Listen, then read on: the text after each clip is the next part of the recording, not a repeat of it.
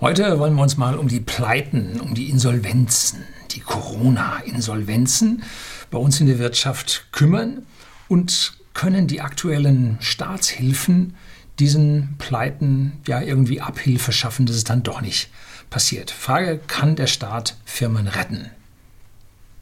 Gut, große Frage. Wir werden in den nächsten Wochen sehen, was da so alles auf uns zukommt. Bleiben Sie dran.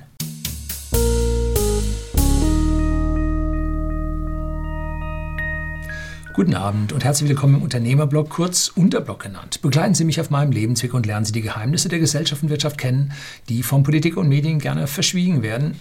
Und heute kommen wir zu den leidigen Unternehmenspleiten. Und da fragen wir uns mal, wann ein Unternehmen pleite ist. Hm? Nun, wenn das Eigenkapital negativ ist? Oh nein, das habe ich ja schon bei meinem Video über die McDonalds-Aktie gezeigt wo ich erklärt habe, warum ich bei McDonald's nicht weiter investiert sein möchte oder auch nicht mehr bin, weil die ein negatives Eigenkapital von 6, so viel Milliarden US-Dollar haben. Und das muss natürlich durch ein überbordendes Fremdkapital aufgefangen werden. Und dennoch ist die Firma nicht insolvent. Nun, warum? Weil sie allen Zahlungsverpflichtungen nachkommen kann für das ganze Fremdkapital und für die Dividende und für die Lieferanten und dabei noch einen schönen Gewinn mit einfährt. So, also man muss mit dem negativen Eigenkapital nicht insolvent sein. Es ist ein bisschen gefährlich, weil man sehr stark von diesen Fremdkapitalgebern abhängt, aber man muss, äh, man muss kein, negatives, äh, kein positives Eigenkapital haben. Man kann dieses Eigenkapital oder sagen wir, man kann seine Finanzierung des Unternehmens auch zum Beispiel aus Lieferanten Forderungen haben. Dass man also mit seinem Lieferanten vereinbart, das ist damals vor, ach, ich weiß nicht, 30 Jahren bei der Firma Dell rausgekommen. Die haben sich also für ihre Computer, die da auf dem Fließband auf der Taktstraße nach Kundenwünschen konfiguriert oder gebaut wurden, die haben die Computer längst bezahlt bekommen vom Kunden und haben dann erst so viele Monate später die Lieferanten für Festplatten, CPUs und sonst was alle bezahlen müssen. Die haben sich also aus diesen Lieferanten äh, ja, Krediten oder Lieferantenforderungen zum Teil mitfinanziert. Das ist interessant und das sieht man jetzt oder hat man jetzt gelesen, wo war es? Manager Magazin, ja, ich glaube schon, ähm, beim Mediamarkt Saturn. Die haben 90 Tage Zahlungsziel das heißt, jetzt sind die Rechnungen von den Lieferanten vom Weihnachtsgeschäft fällig. So, man geht aus, es wären 2 Milliarden oder so. Und täglich gehen dem Unternehmen wohl 55 Millionen ab, dadurch, dass alle ihre Läden stehen und geschlossen sind. So, wenn es mit der Solvenz, das kommt aus dem Italienischen, solvente, lösend, aus Lateinischen kommt es solvere, bezahlen, abbezahlen. Wenn es mit der Solvenz, mit der Zahlungsfähigkeit alles okay ist, haben wir kein Problem. Aber wenn ein Unternehmen seine Verpflichtungen und Gewinnerwartungen, das haben wir erstmal die Gewinnerwartungen nicht erfüllen kann, dann geht es erst mit dem Aktienkurs runter, dann geht es mit der Reputation runter. Ähm, dann, wenn es also seine Verpflichtungen sehr, sehr zart und spät bezahlt, ähm, dann verlieren sie langsam an Leumund, also am guten Ruf. Und dann irgendwann ist auch so weit, dass das sich rumspricht und dann das Rating für die Kredite absackt. Jetzt gibt es einmal für die großen Aktiengesellschaften ein Rating von Standard Poor's, Moody's und gibt es noch einen, aber die gehören sowieso alle denselben Leuten äh, in unterschiedlichen Verhältnissen sondern es gibt ja auch die Ratings, die die Banken nach Basel II über das noch so kleinste Unternehmen und auch den Privatmann durchführen muss. Und diese Ratings bestimmen den Zins bzw. den Risikoaufschlag auf den Kreditzins. Das ist blitzgefährlich.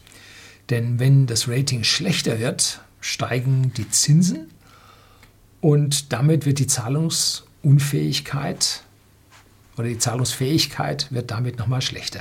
Die Zahlungsunfähigkeit steigt tendenziell. Ganz, ganz schwierige Geschichte. jetzt macht man noch ein bisschen oder macht keinen Gewinn mehr und dann äh, kann man schlechter seinen Zahlungen nachkommen und dann werden die Kredite teurer, dann wird es noch mal schwerer. Zack, Tombstone, Spiral. Also da ist dann die Todesspirale am Laufen. Irgendwann kommt dann ein schlechteres Unternehmen zum Punkt, wo es dann seine Verpflichtungen, vor allem dann Mieten, Personal, Lieferanten nicht mehr bezahlen kann. Und dann nennt man es insolvent. Und dann muss der Geschäftsführer zum Gericht gehen und Insolvenz beantragen. Das ist ein ganz, ganz wichtiger Punkt im, ja, in den Aufgaben eines Geschäftsführers, dass der Geschäftsführer sich darüber klar ist, wann das Unternehmen Insolvenz beantragen muss, wann es also nun hinüber ist. Gilt übrigens auch für normale Menschen, sollte man auch wissen. Ne? Wenn man also insolvent ist und dennoch neue Verpflichtungen eingeht, dann macht man sich strafbar. Hm? Ist dabei fast egal, ob man Insolvenz schon angemeldet hat oder nicht. Nennt sich dann Insolvenzverschleppung und da steht nicht nur Strafe drauf, sondern auch, also Strafe mit äh, ja, Freiheitsentzug bis zu drei Jahren, sondern auch Haftung, private Haftung für den Geschäftsführer. Wenn man so eine schöne haftungsbeschränkte GmbH hat, der Geschäftsführer verpasst es, Insolvenz anzumelden, dann haftet der mit seinem Privatvermögen dafür. Da kann man durchgreifen. Ne? Da gibt es für, wird meistens nur für den Großfirmen gemacht, die da die Milliarden haben, eine sogenannte Directors and Officers Versicherung, wo man sich also gegen äh, so gewisse Dinge versichern kann aber so richtig gegen solche Verstöße gegen Insolvenzrecht wird es dann auch bei der Directors and Officers Versicherung dann ein bisschen schwierig, beziehungsweise so richtig teuer. Und das möchte sich so manches Unternehmen am Ende dann für seinen Geschäftsführer oder Vorstand doch nicht leisten. Straftaten sind in diesem Umfeld nicht unbedingt selten. Für 2012 habe ich mal Zahlen gefunden. 6800 Straftaten bei der Insolvenzverschleppung hat es gegeben bei 29.600 Insolvenzen. 23 Prozent. Wenn Sie also Geschäftsführer sind, hier zuschauen, passen Sie auf. Sie haben eine Chance von fast einem Viertel, dass Sie sich hier äh, ja, Verfehlungen schuldig machen und es gar nicht bewusst sind, dass Sie das tatsächlich tun. Äh, als das letzte Mal hier über Insolvenzen in einem der früheren Weltwirtschaftskrisenvideos, das ist jetzt schon das vierte, oder das dritte, das vierte, schreibe ich immer die anderen hier unten drunter, dass Sie da vielleicht nochmal nachsehen können, äh, habe ich zum Teil recht aggressiven Gegenwind bekommen, weil das wären ja keine Insolvenzen, sondern das wären ja nur Corona-Insolvenzen. Das wäre alles nicht so schlimm. Ist ja nicht wirklich echt, das wird ja nur so gemacht, damit man die Zuschüsse bekommt. Achtung.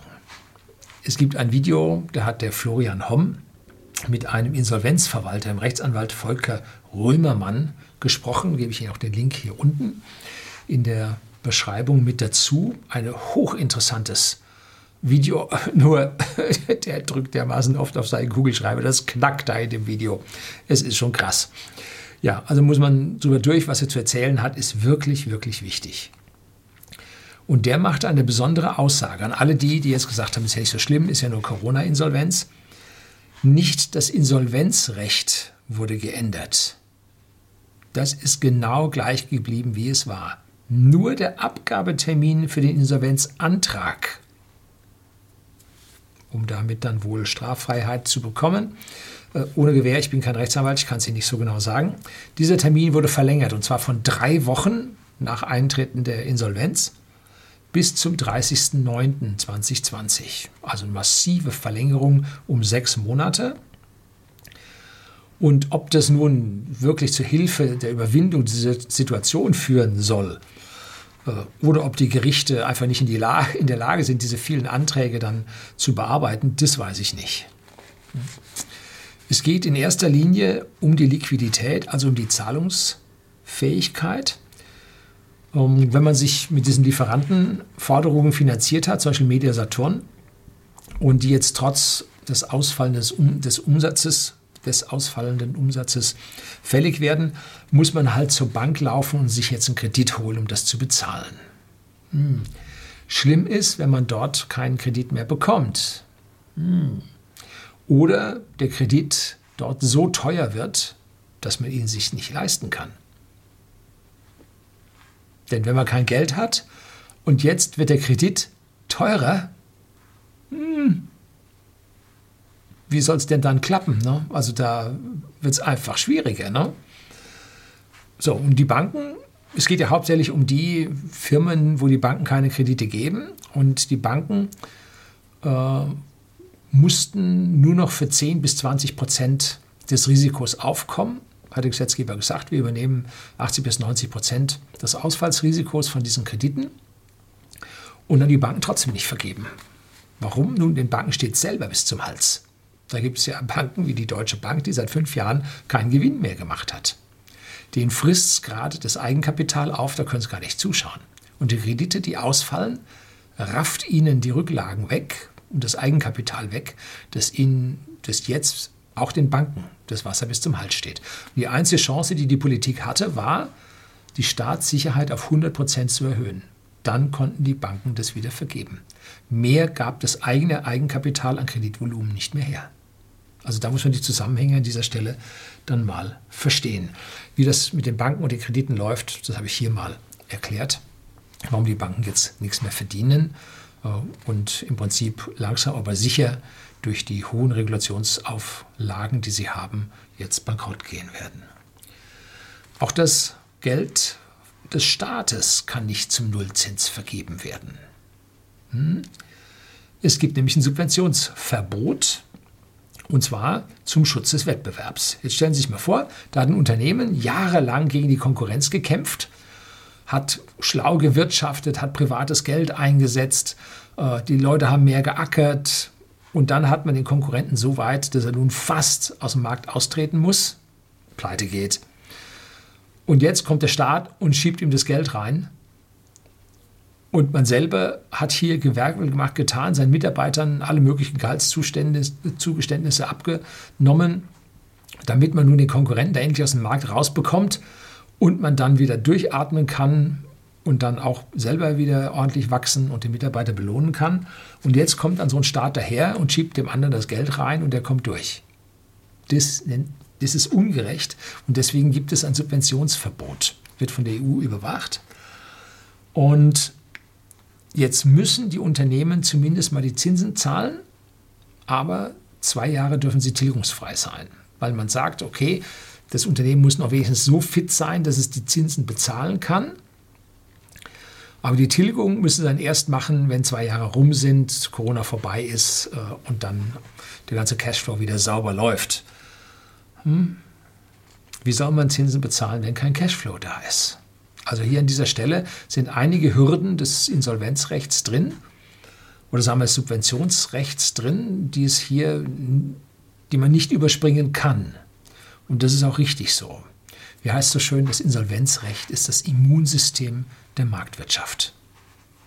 Dass wir uns hier nicht irgendwelche Krankheiten einhandeln, die unsere gesamte Stärke an dieser Stelle ja aufsaugen und vernichten. Ne?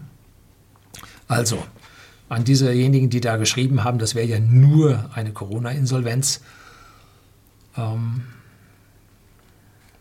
es gibt keine Corona-Insolvenzen.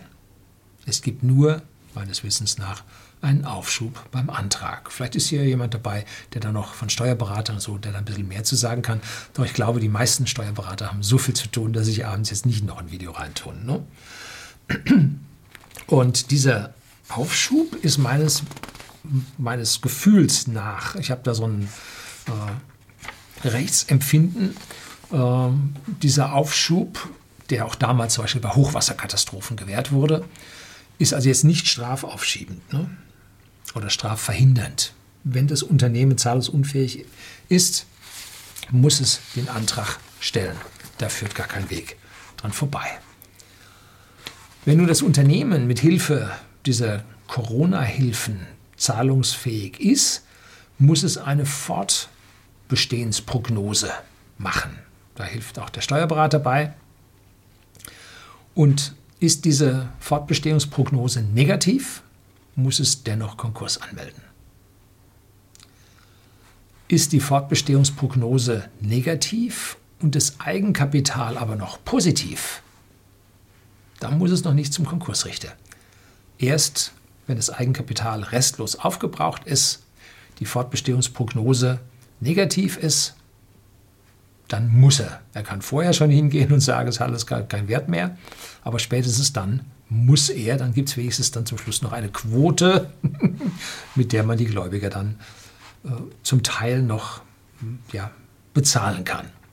Das ist ähnliche wie bei der Privatperson des Hartz IV. Erst wenn das letzte Stückchen Vermögen versilbert wurde, kann man dann am Ende Hartz IV beantragen.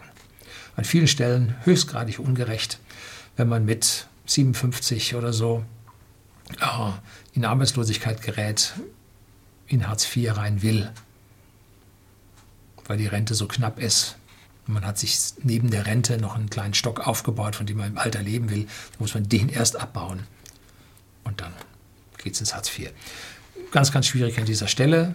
Ähm, deshalb gibt es so viel Gegenwind bei diesem Hartz IV, weil da die letzten Reserven von jedem dabei gehoben werden. Knappe Unternehmen müssen jetzt unmittelbar ihre Kosten reduzieren. Ich habe mir hier ein Video über Kostenrechnung gedreht. Wenn Sie das gesehen haben, wissen Sie, wo viele, viele unserer Unternehmen im Moment stehen. Das heißt, sie müssen mit den Mieten runter, deshalb diese ganze Mietaussetzung, 50 Prozent Mieten und so. Äh, wobei das äh, im Normalfall, ja, es wird diskutiert, ob es ein Rechtsbruch ist oder nicht. Ähm, auf jeden Fall hat da der Staat einen starken Einfluss auf die Vertragsgestaltungsfreiheit äh, unserer Unternehmen. Auch nicht einfach. Personalkosten müssen runter, das geht mit Kurzarbeit. Äh, Kapitalkosten kriegen sie nicht runter, müssen sie zahlen. Leasing, auch da laufen Verträge eine gewisse Zeit, aber sie müssen keine neuen mehr abschließen in ihrem Fuhrpark. Dann gibt es die Entlassungswelle, dann Rezession wegen zusammenbrechender Nachfrage. Keine PKWs werden mehr gekauft, Büroausstattung braucht man nicht mehr, Firmenreisen gibt es nicht mehr. Wird gespart ohne Ende nur das mühseligste oder das notwendigste, sagen wir es mal so, nicht mühseligste, das notwendigste. Das machen große AGs, machen das gerne, wenn das Quartalsergebnis in Gefahr ist, da wird ein Reisestopp verhängt. Zack, das geht unmittelbar in die Kosten rein. Da müssen die halt mehr telefonieren, Videokonferenz machen. Und wenn das Quartal rum ist, dann dürfen sie wieder reisen. Ähm, das wird auf die Hotelbranche zu, durchschlagen, weil dann, auch wenn die dann wieder dürfen und nicht geschlossen sind, dann kommen nachher viel weniger, weil die nicht mehr so viel reisen dürfen. Und Zalando ist so ein Unternehmen, was im Moment einen heftigen Sparkurs auf jeglichem Gebiet angekündigt hat. Obwohl das nun ein Versandhändler ist, der scheint sich an eine Klientel zu richten, die nicht so wirklich solvent ist an dieser Stelle. Und das Unternehmen läuft wohl nicht mehr so rund, sieht aber so aus, als hätte es ausreichend Reserven, um das schon noch ein Weilchen durchzuhalten. Aber man sieht hier beispielhaft, wie hier dann gespart wird. Man schaltet auch weniger Werbung, man sagt, expandieren braucht man nicht mehr, sparen wir lieber das Geld und so. Jetzt stellt sich die Frage, wie lange halten denn die Firmen durch? Das ist ja die eigentliche Frage. Ne? Da, da machte der Rechtsanwalt Volker Römermann im Home-Interview, wie gesagt, Video hier unten, äh, interessante Angaben. Und er sagte, im Schnitt halten unsere Firmen 21 Tage durch. So lange haben sie Zahlungsreserven. Macht drei Wochen. Seit dem Shutdown am 21. März 2020 hier in Bayern sind wir also in der Woche nach Ostern, jetzt diese Woche schon vier Wochen drüber. Das heißt, das ist der Schnitt. Die erste Hälfte ist schon weit drin. Wir gehen jetzt schon auf 60 Prozent zu, dass die Leute keine Knete mehr haben. Ne? Deswegen haben die Steuerberater im Moment unendlich viel zu tun und die müssen jetzt die drohenden Insolvenzen nachrechnen. Als ich damals sagte, vor letzten oder vorletzten Video, äh, jetzt muss dann langsam mit den Insolvenzen losgehen, weil die großen äh, Steuerberatungsgesellschaften hier mit ihrem Rechnen durch sind seitdem haben wir die ersten Insolvenzen schon gesehen. Ähm, Karstadt Quelle an dieser Stelle. Ähm, vielleicht ist Mediamarkt Saturn eine der nächsten. Ähm, es ist auf jeden Fall so, dass es schwierig wird. Ne? Ich hätte schon mehr erwartet, dass da kommt. Aber gut, die Antragsfrist läuft noch. Vielleicht ist eine äh, Fortbestehungsprognose bei einigen noch positiv. Hm. Gut, wird man dann sehen. Was habe ich persönlich von meinen Eltern und Großeltern gelernt? Zahlungsreserven braucht man für drei Monate Minimum. Und zwar Cash. In den 30er Jahren habe ich in Nachlass von meinem Großvater gefunden, erhielt einen Brief vom Arbeitgeber. Sie würden ihm sein Gehalt von 1200 Reichsmark im Monat jetzt leider auf 600 Reichsmark im Monat halbieren müssen. Gut, das war ein fettes Gehalt, aber er war damals schon in leitender Position. Und da tut es dann gut, wenn man dann ein paar Rücklagen hat, um den Übergang in ein einfacheres Leben besser zu gestalten, zum Beispiel äh, sich eine billigere Wohnung zu suchen, um die monatlichen Abflüsse hier zu reduzieren. Oder Hausmädchen entlassen und solche Dinge. Ne? So, das ist also gut, wenn man jetzt hier ein Polster hat. Ähm, aber drei Monate sind nicht 21 Tage, sondern 90 Tage. All das gibt es heute nicht mehr. Ne? Gibt es bei Schutzmasken nicht, gibt es bei Desinfektionsmitteln nicht, auch bei Klopapier nicht und natürlich auch nicht bei Firmenreserven, weder finanzieller Natur noch Puffer für Fertigung, noch Puffer für Auslieferungslager. Alles von den Controllern just in time aufs Minimum abgespeckt, um hier den Maximum Return on Invest zu holen. Aber niemand ist sich so wirklich klar darüber gewesen, was das an, ja, an erhöhtem Risiko bringt. Wenn man hier die Rendite mehr und mehr erhöht, erhöhte Rendite gibt es nur für erhöhtes Risiko. Ganz einfach. Und dieses erhöhte Risiko, das schlägt halt irgendwann einmal zu. Ist eine Frage der Statistik. Irgendwann kommt es. Und an diesem Abschmelzen der Cash-Reserven, aber auch der restlichen anderen Reserven, ist der Staat natürlich nicht unschuldig. Denn die einbehaltenen Gewinne werden genauso versteuert wie die ausgeschütteten Gewinne. Man hat keinen Vorteil, wenn man sein Geld im Unternehmen lässt. Das ist wichtig. Es gibt an einer einzigen Stelle einen günstigeren Tarif, und zwar wenn man eine Ansparinvestition macht. Also wir Klein- und Mittelunternehmen, die jetzt nicht Kapitalgesellschaften oder Personengesellschaften sind wie whisky.de, der Versender für hochwertigen Whisky, einem privaten Endkunden in Deutschland oder in Österreich. Wir müssen alle unsere Gewinne nicht mit dem 25 Prozent versteuern, sondern mit unserem persönlichen Einkommenssatz. Und wenn wir dieses Geld nun wieder in die Firma einlegen, dann ist da unser persönlicher Einkommensteuersatz mit dabei. Und wenn Sie wenig verdienen, können Sie kein Unternehmen führen. Sie müssen schon mehr verdienen. Und das heißt, Sie hängen mit diesen Krediten, die Sie da einlegen, immer im Spitzensteuersatz drin. Ne? Und das, dieser Steuersatz ist immer viel höher als die Zinsen, die Sie an eine Bank zahlen müssen. So, das heißt, wie McDonald's schauen Sie zu, dass Sie Ihr Eigenkapital klein halten, weil Sie hier so extrem hohe Steuern dafür bezahlen. Und das Fremdkapital, das machen Sie hoch, weil die Zinsen da niedrig sind. So, das heißt, der Staat hat mit seiner Steuerung, von seiner Gewinnsteuerung im Unternehmen äh, genau das getan, dass diese Puffer in den gesamten Unternehmen abgeschmolzen wurden. Und warum? Nun, weil auch der Staat wollte den höheren Return in Form von Steuern. Ne? Gierig ohne Ende. Jede Regierung ist an dieser Stelle äh, bemüht, die Steueraufkommen höher zu gestalten. So, das ist das Problem der kleinen Unternehmen, dass die äh, hier sich fremdkapitalisieren die großen Konzerne machen das an vielen Stellen auch, aber hier geht es nicht um die Steuer, weil die verschieben ja ihr, ja, sagen wir ihre Gewinne über geschickte Konstrukte ins Ausland. Da gibt es den Double Irish with the Dutch Sandwich. Das sind zwei Firmen in Irland, die gegenseitig Ping-Pong spielen und dann eine Firma in den Niederlanden, die das Geld dann rausschafft Richtung Paradise und Panama. So, die zahlen an der Stelle keine Steuern, aber dennoch müssen sie Gelder für die Dividenden auszahlen. Und wenn die Zinsen beim Fremdkapital billiger sind als die Dividendenrendite beim äh, Aktionär, dann wird er immer Fremdkapital bevorzugen gegenüber Dividendenrendite. Das ist das McDonalds-Ding, was ich am Anfang erzählt habe. Ne? So, Das hat also jetzt damit zu tun, dass die Steuerbelastung von uns kleinen und Mittelunternehmen sehr hoch ist und äh, der Staat uns in die Hände der Banken getrieben hat mit dem niedrigen Leitzins. So, die örtliche kleine Bank hat dabei keine Schuld, dem brauchen Sie nicht zu schimpfen, den Banker. Ähm, es ist die Steuergesetzeslage und die Niedrigzinspolitik, die von unserer Politik aus gemacht wird. Und was sollen jetzt die Unternehmen in dieser Krise jetzt machen? Sollen die in ihrem, ja, aus ihrem angesparten Alterspolster jetzt hier nachschießen, um die Unternehmen hier am Leben zu halten? Ne?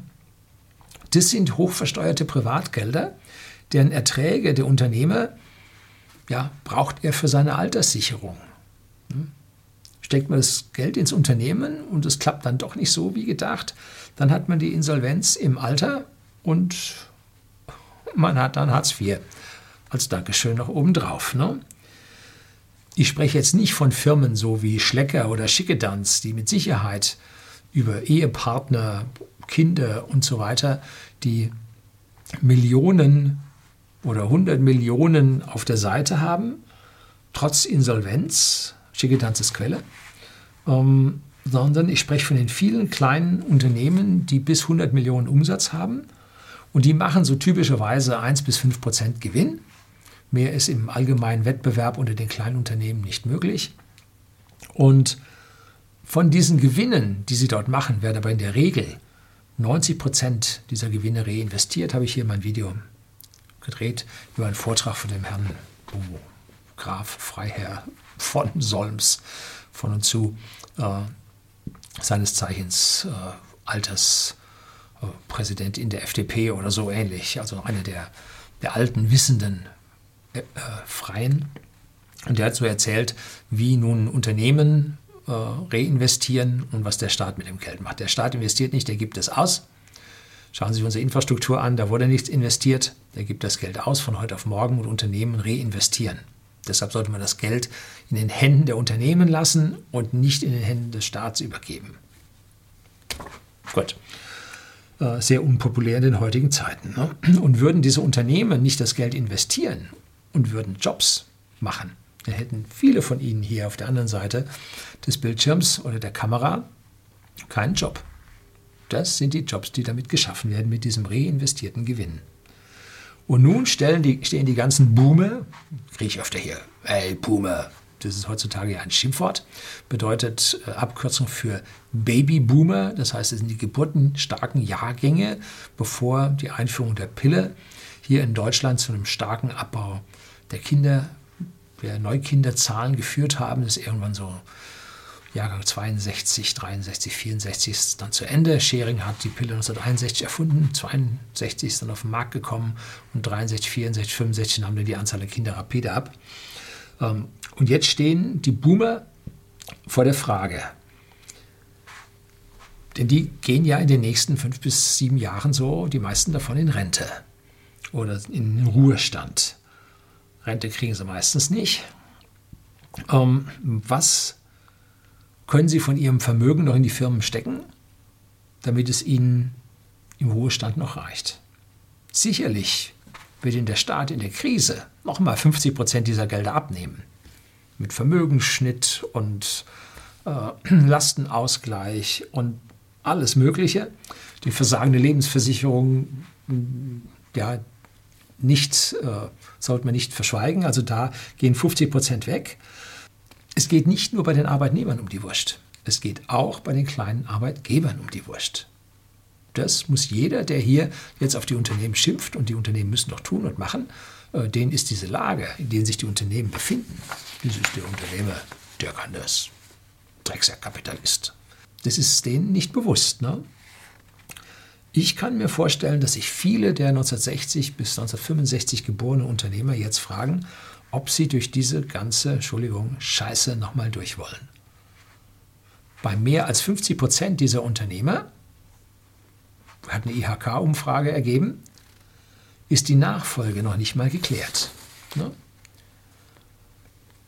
Ähm, da gibt es natürlich noch Kinder, aber diesen Kindern ist es so gut gegangen, dass die auf der einen Seite ein Stück weit verzogen wurden, vielleicht auch die Unternehmergene nicht geerbt haben, dafür aber super Ausbildung bekommen haben rund um die Welt und jetzt ja als Rechtsanwälte und Mediziner und sonst wo äh, rund um die Welt arbeiten. Ähm, denen ist die geringe Gewinnchance hier von 1 bis 5 Prozent in so einem KMU, kleine und Mittelunternehmen, und die damit verbundene Arbeitszeit von 80 Stunden pro Woche und mehr, das ist denen einfach viel zu viel. No? An dieser Stelle schlägt auch durch, ja, die Roten sind schuld, die SPD, die unter Zuhilfenahme der CDU das Erbrecht nochmal verschärft und verschlimmert hat, was jetzt voll durchschlägt. Mit den einmal sagt das Erbrecht, man muss Ewigkeiten durchhalten ähm, und darf dann die Gehaltssumme nicht senken und, und, und dies und das und jenes. Auflagen ohne Ende, wenn du mehr als fünf Mitarbeiter hast. Ähm, und mit knappen Gewinnen finden wir jetzt auch keinen, Verkäu äh, keinen Käufer, der ein schwaches Unternehmen jetzt auch noch kaufen will. Also ist egal an welcher Stelle, der Staat hat es für die KMUs an jeder Stelle verbockt. Das Erbrecht ist schlimmer geworden, die Gewinne hat man nicht laufen lassen, dass die Kinder nicht wollen. Äh, Rücklagen sind nicht da. Hat alles der Staat verbockt. Ne? Und jetzt schlägt das zurück. Massiv. Und wir sollten alle uns klar sein, dass diese KMUs den Großteil unserer Steuern bezahlen. Die Großen, die verschaffen die, wie gesagt, nach Panama und Paradise. Äh, die kleinen und Mittelunternehmen bis maximal 2000 Mitarbeiter, die zahlen bei uns die Steuern. So. Was soll das nun heißen? Nun, statt Insolvenz kann sich der Unternehmer auch dazu entschließen, den Laden einfach dicht zu machen.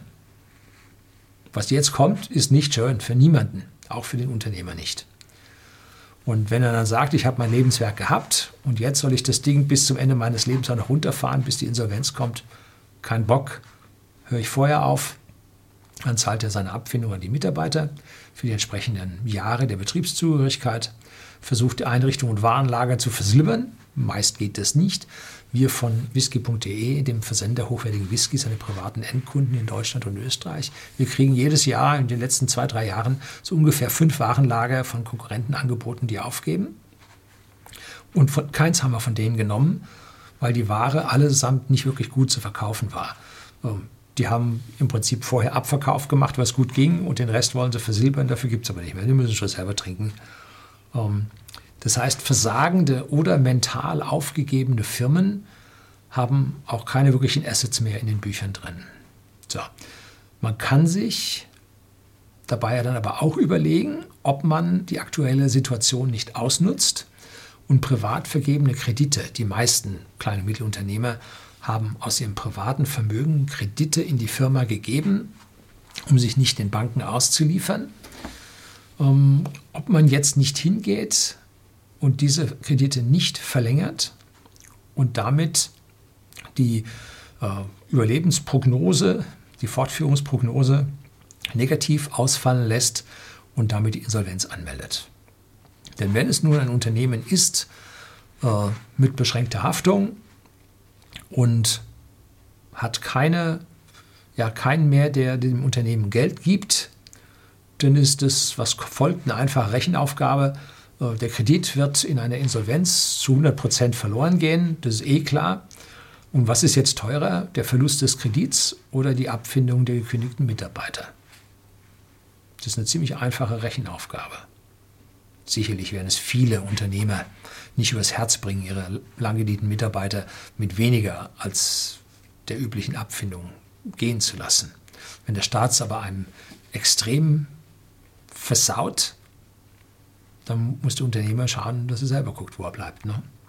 Tja, wenn wir aus der Krise wieder rauskommen, dann müssen, das ist Pflicht, wir Unternehmen auch mal wieder mehr gönnen.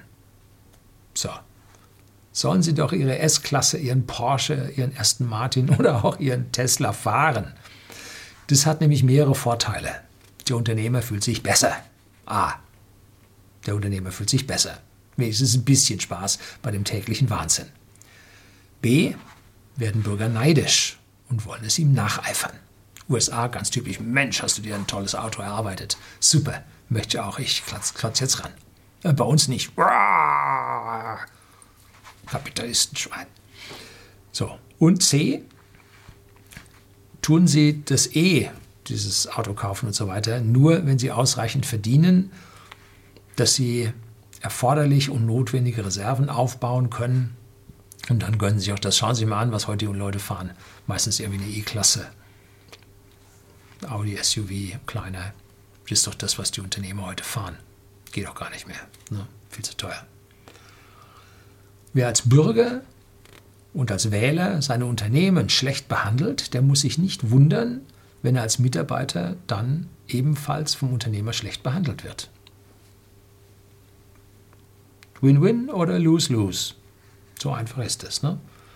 Jetzt zum Abschluss was Positives wird ja immer gefordert. Herr Löhne, Sie sind so dystopisch, so negativ. Gibt es denn da keinen guten Ausblick? Ähm, doch, wir von whisky.de, dem Versender, wissen schon, äh, dritte Mal Werbung in eigener Sache. Wir haben uns in der Vergangenheit immer mehr in Richtung Sicherheit statt in Richtung Wachstum um jeden Preis entschieden. Das haben wir tatsächlich gemacht. Unsere Verbindlichkeiten und unser Fremdkapital sind klein. Unser Lager ist dagegen groß und voll versteuert. Jetzt nicht nur mit Alkoholsteuer voll versteuert, sondern auch mit Einkommensteuer voll versteuert, weil wir eine Personengesellschaft sind und das eingelegte Lager aus dem Netto des Unternehmers eingelegt werden muss. Das ist nicht unversteuertes Geld, das ist voll mit Spitzensatz versteuertes Geld. So ist es. Glaubt wieder keiner, so ist es. Ne?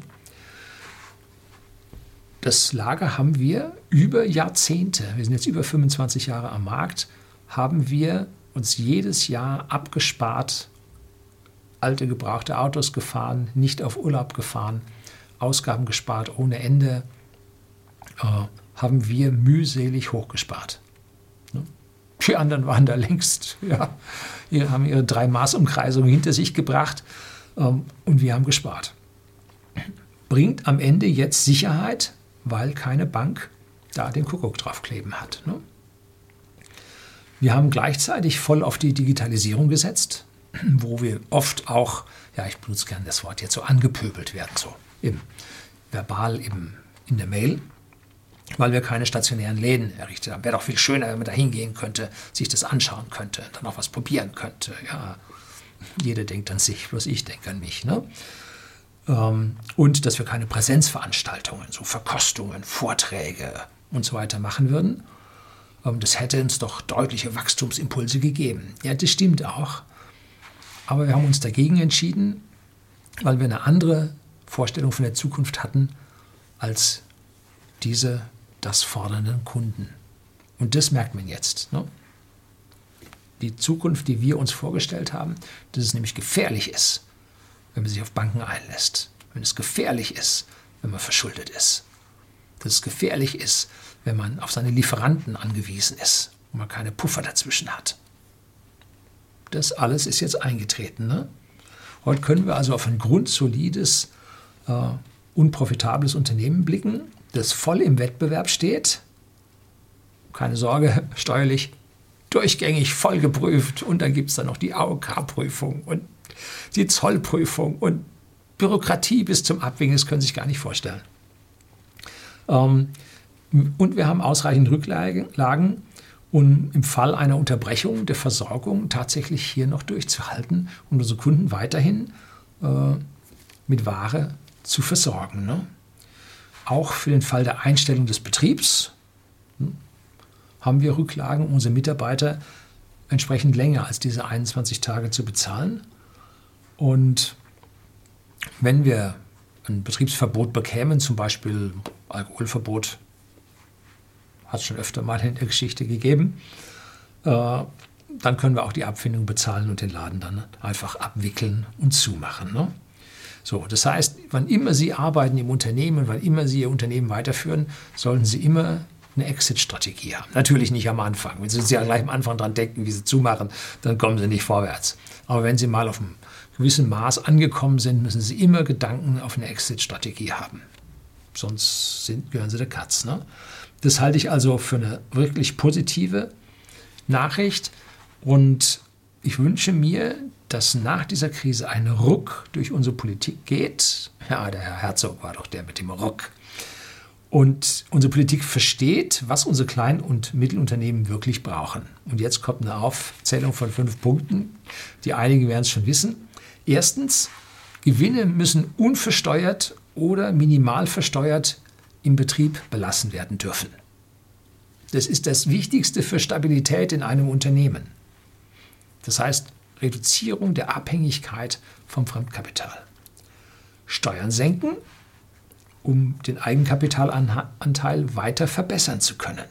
Nochmal, Abhängigkeit vom Kapitalmarkt reduzieren. Und dann ganz wichtig, Punkt 3, steuerliche Gleichbehandlung von Konzernen und kleinen und Mittelunternehmen, damit wir einen größeren Anteil am Kuchen bekommen und die Gewinne nicht aus unserer Volkswirtschaft zu den Konzernen, zu den Sitzen der Konzernen abfließen. Wie gesagt, 85 Prozent der DAX-Konzernaktien befinden sich nicht in inländischer Hand, sondern in ausländischer Hand. Da fließt das Geld also ab. Ne? Bei den kleinen und Mittelunternehmen fließt das Geld hier an dieser Stelle, wenn man es im Unternehmen belassen kann, 90% Reinvestitionsquote, äh, fließt das Geld nicht ab, sondern kommt unserer Volkswirtschaft zugute. Ja, viertens, Abbau von dieser überbordenden Bürokratie damit Unternehmer wieder mehr arbeiten und weniger verwalten müssen. Es kann nicht sein, dass Beamte in irgendeinem Ministerium uns erklären wollen, wie wir besser unser Unternehmen führen. Sie können es nur schlechter dort. Hören Sie auf damit, wenn Sie Ministerialbeamter sind. Sie dürfen keine Unternehmen so hoch bürokratisieren und regulieren. Sie nehmen dem Markt die Möglichkeit zu agieren und das setzt sich durch auf die Steuerzahlungen und auf die Mitarbeiter. Das heißt, in dem Moment, wo das Ministerium reguliert und tut und macht, in dem Moment hat es der kleine Bürger unten immer schlechter. Geht in die Köpfe nicht rein. Ne? Die denken so in Planwirtschaft und Fünfjahreszeiträumen. Und dann brauchen wir etwas, was sehr, sehr schwierig ist. Ich will es auch nicht final bewerten. Ich möchte es nur ansprechen. Und zwar Alte und junge Mitarbeiter in Unternehmen werden ungleich behandelt. Alte Mitarbeiter haben einen weitaus höheren Schutz als junge Mitarbeiter. Per se nicht mal so schlecht, weil die ja vielleicht nicht mehr so mobil und flexibel sind. Im Prinzip ja. Wenn es aber jetzt in eine hochrisikoreiche Zeit kommt und wir müssen jetzt die Jungen, die weniger Schutz haben, entlassen, dann überaltert ein Unternehmen intern. Und das bedeutet, es ist weniger konkurrenzfähig, weniger innovativ, kann sich weniger am Markt behaupten als ein Unternehmen, was eine harmonische Altersstruktur hätte. So. Ich will nicht, dass die Älteren zuerst gehen. Na, beileibe nicht. Aber man muss bei dieser Abbau von Mitarbeitern im Krisenfall auf einen gleichmäßigen Altersschnitt im Unternehmen sorgen, dass nach diesem Abbau der Altersschnitt genauso ist wie vor diesem Abbau. Was passiert denn ansonsten? Ansonsten haben Sie Unternehmen mit überalterter Mitarbeiterzahl, nicht Zahl, Mitarbeiterschaft, und die werden im Wettbewerb in der modernen Technik, in der Digitalisierung, im Neuland, werden die den jungen Unternehmen unterlegen sein. Oder den Unternehmen mit der jüngeren Belegschaft unterlegen sein. Natürlich können die Alten mit Erfahrung was holen, was die Jungen nicht schaffen. Aber die Alten können auch nicht das Neuland so richtig in, ja, in, in Anspruch nehmen oder sich ins Neuland umziehen. Das schaffen sie auch nicht. Das heißt, der eine kann nicht ohne den anderen und der andere kann nicht ohne den einen. Das heißt, wir müssen das Verhältnis zwischen Jungen und Alten in den Firmen ausgewogen halten und jetzt nicht alle Jungen rausschmeißen, denn dann sind die alten Firmen dran. Die werden nämlich, so wie es ein bisschen weitergeht, nicht überleben und dann sind die alle weg. Ganz typischer Fall von Gewerkschaften, die solche Dinge durchsetzen und im Prinzip bei einem Unternehmen Gewerkschaftskurs durchsetzen und nachher ist das Unternehmen pleite weil die Gewerkschaft hat halt das gemacht, was Gewerkschaft sagt und nicht das, was der Betrieb wollte oder hätte brauchen müssen.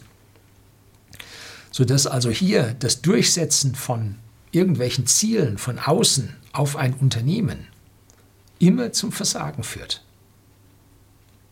Und am Ende auch zum Versagen der Gewerkschaften, weil sie immer weniger Mitglieder haben.